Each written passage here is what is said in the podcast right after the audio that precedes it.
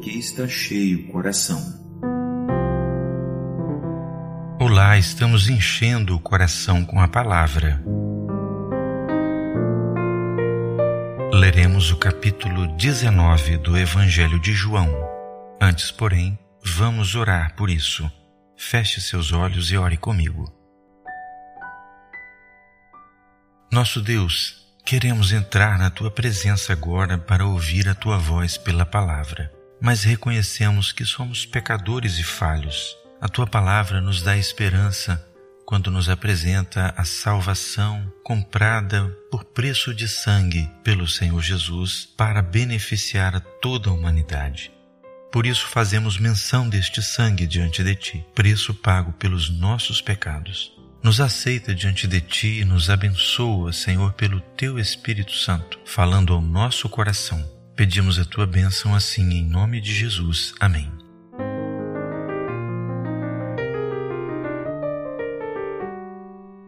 Pilatos, pois, tomou então a Jesus e o açoitou. E os soldados, tecendo uma coroa de espinhos, lhe a puseram sobre a cabeça e lhe vestiram uma veste de púrpura. E diziam: Salve, Rei dos Judeus! E davam-lhe bofetadas.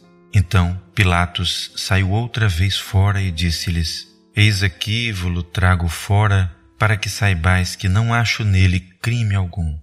Saiu, pois, Jesus levando a coroa de espinhos e a veste de púrpura, e disse-lhes Pilatos: Eis aqui o homem. Vendo-o, pois, os principais dos sacerdotes e os servos gritaram, dizendo: Crucifica-o, crucifica-o. Disse-lhes Pilatos: Tomai-o vós e crucificai-o, porque eu nenhum crime acho nele. Responderam-lhe os judeus: Nós temos uma lei e, segundo a nossa lei, deve morrer porque se fez filho de Deus. Quero fazer um primeiro comentário aqui.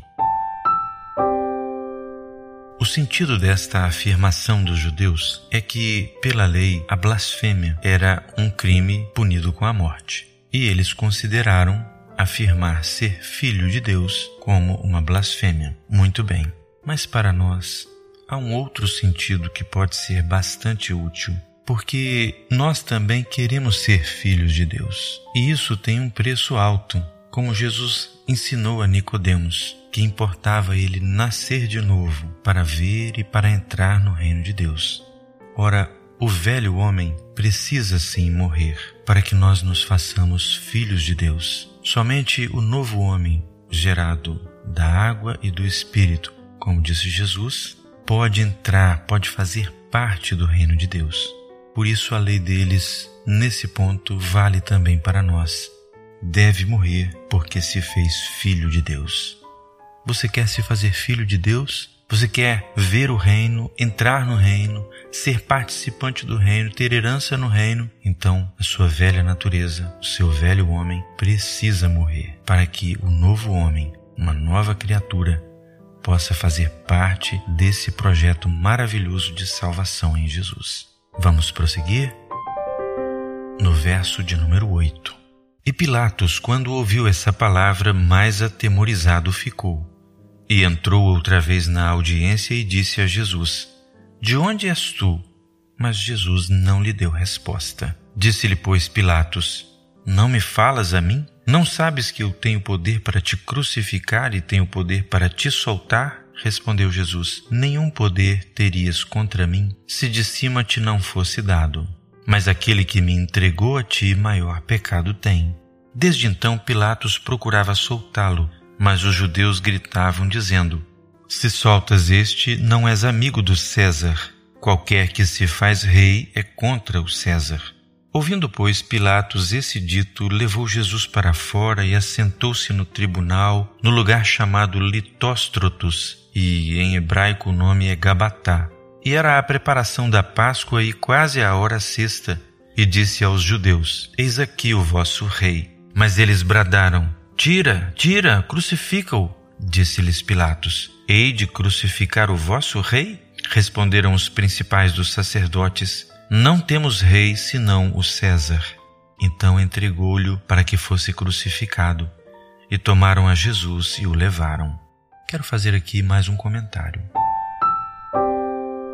Certa ocasião anterior, os herodianos perguntaram a Jesus se era lícito pagar imposto a César.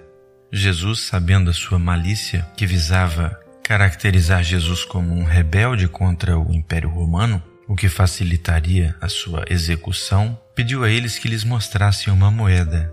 Eles mostraram a moeda e a moeda tinha a efígie de César e a inscrição do Império Romano também.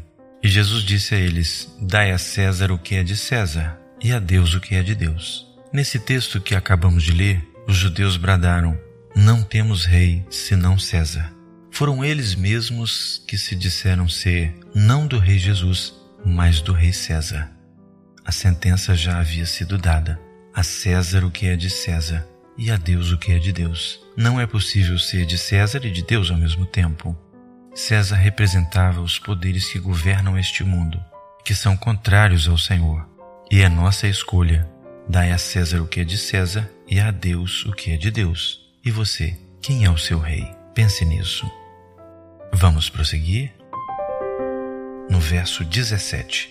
Levando ele às costas a sua cruz, saiu para o lugar chamado Calvário, que em hebraico se chama Gólgota, onde o crucificaram e, com ele, outros dois, um de cada lado, e Jesus no meio.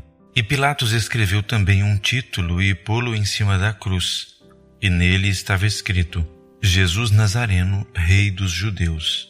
E muitos dos judeus leram este título, porque o lugar onde Jesus estava crucificado era próximo da cidade, e estava escrito em hebraico, grego e latim.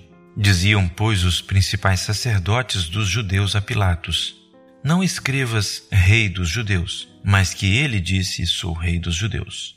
Respondeu Pilatos: O que escrevi, escrevi. Quero fazer aqui mais um comentário. Essa escritura colocada no alto da cruz, nas três línguas principais da sua época, o anúncio de que ali estava o Rei dos Judeus.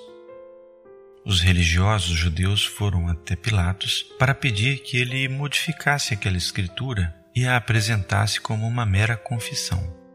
Mas era muito mais do que isso.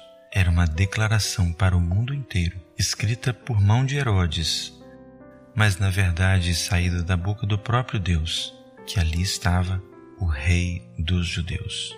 Vamos prosseguir? No verso 23. Tendo, pois, os soldados crucificado a Jesus, tomaram as suas vestes e fizeram quatro partes, para cada soldado uma parte, e também a túnica. A túnica, porém, tecida toda de alto a baixo, não tinha costura. Disseram, pois, uns aos outros: Não a rasguemos, mas lancemos sortes sobre ela, para ver de quem será. Isso foi assim para que se cumprisse a escritura que diz: Dividiram entre si as minhas vestes, e sobre a minha túnica lançaram sortes. Os soldados, pois, fizeram essas coisas. E junto à cruz de Jesus estava sua mãe e a irmã de sua mãe, Maria, mulher de Clopas, e Maria Madalena. Ora, Jesus Vendo ali sua mãe e que o discípulo a quem ele amava estava presente, disse à sua mãe: Mulher, eis aí o teu filho. Depois disse ao discípulo: Eis aí a tua mãe. E desde aquela hora o discípulo a recebeu em sua casa. Depois, sabendo Jesus que já todas as coisas estavam terminadas, para que a Escritura se cumprisse, disse: tenho sede. Estava, pois, ali um vaso cheio de vinagre, e encheram de vinagre uma esponja e, pondo-a num ensopo, lhe achegaram à boca. E, quando Jesus tomou o vinagre, disse: Está consumado. E, inclinando a cabeça, entregou o Espírito.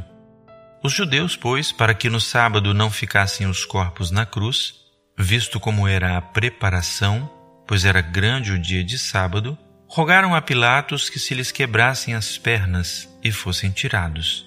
Foram, pois, os soldados e, na verdade, quebraram as pernas ao primeiro e ao outro que com ele fora crucificado. Mas, vindo a Jesus e vendo-o já morto, não lhe quebraram as pernas.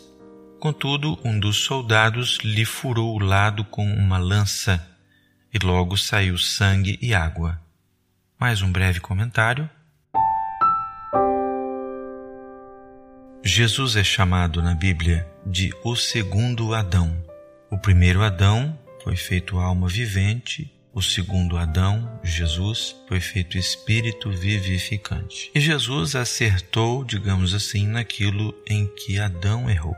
Há muito que se falar nessa comparação, mas quero trazer aqui a evidência apenas esse detalhe. Quando Deus quis dar uma esposa ao primeiro Adão, o pôs a dormir e abriu seu lado, e dali tirou o material para construir a sua esposa.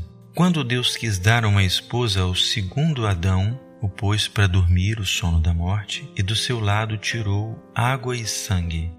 A água e o sangue representam os meios pelos quais nós nos tornamos parte da noiva de Jesus, que é a sua igreja fiel.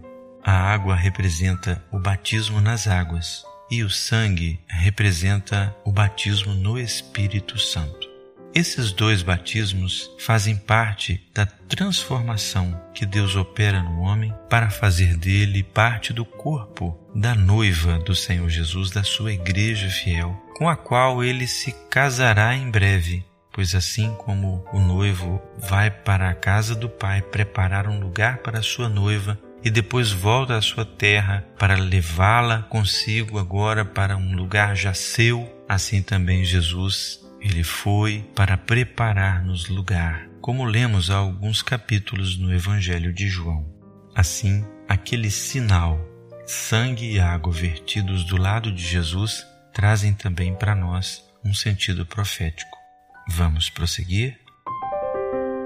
No verso 35. E aquele que o viu testificou, e o seu testemunho é verdadeiro, e sabe que é verdade o que diz, para que também vós o creiais. Porque isso aconteceu para que se cumprisse a Escritura que diz: Nenhum dos seus ossos será quebrado. E outra vez diz a Escritura: Verão aquele que traspassaram. Depois disso, José de Arimateia, o que era discípulo de Jesus, mas oculto por medo dos judeus, rogou a Pilatos que lhe permitisse tirar o corpo de Jesus. E Pilatos lhe permitiu. Então foi e tirou o corpo de Jesus. E foi também Nicodemos, aquele que anteriormente se dirigira de noite a Jesus, levando quase cem libras de um composto de mirra e aloés. Tomaram, pois, o corpo de Jesus e o envolveram em lençóis com as especiarias, como os judeus costumam fazer na preparação para o sepulcro. E havia um horto naquele lugar onde fora crucificado, e no horto um sepulcro novo, em que ainda ninguém havia sido posto. Ali pois, por causa da preparação dos judeus e por estar perto aquele sepulcro, puseram a Jesus. Que o Senhor nos abençoe. Você acaba de ouvir a leitura comentada de um capítulo da Bíblia Sagrada. Áudios com outros capítulos, além de textos e estudos relativos à palavra do Senhor, estão gratuitamente disponíveis no site do que está cheio coração www.doquestacheiocoracal.com. Visite e nos ajude a divulgar este trabalho e as boas novas do Evangelho.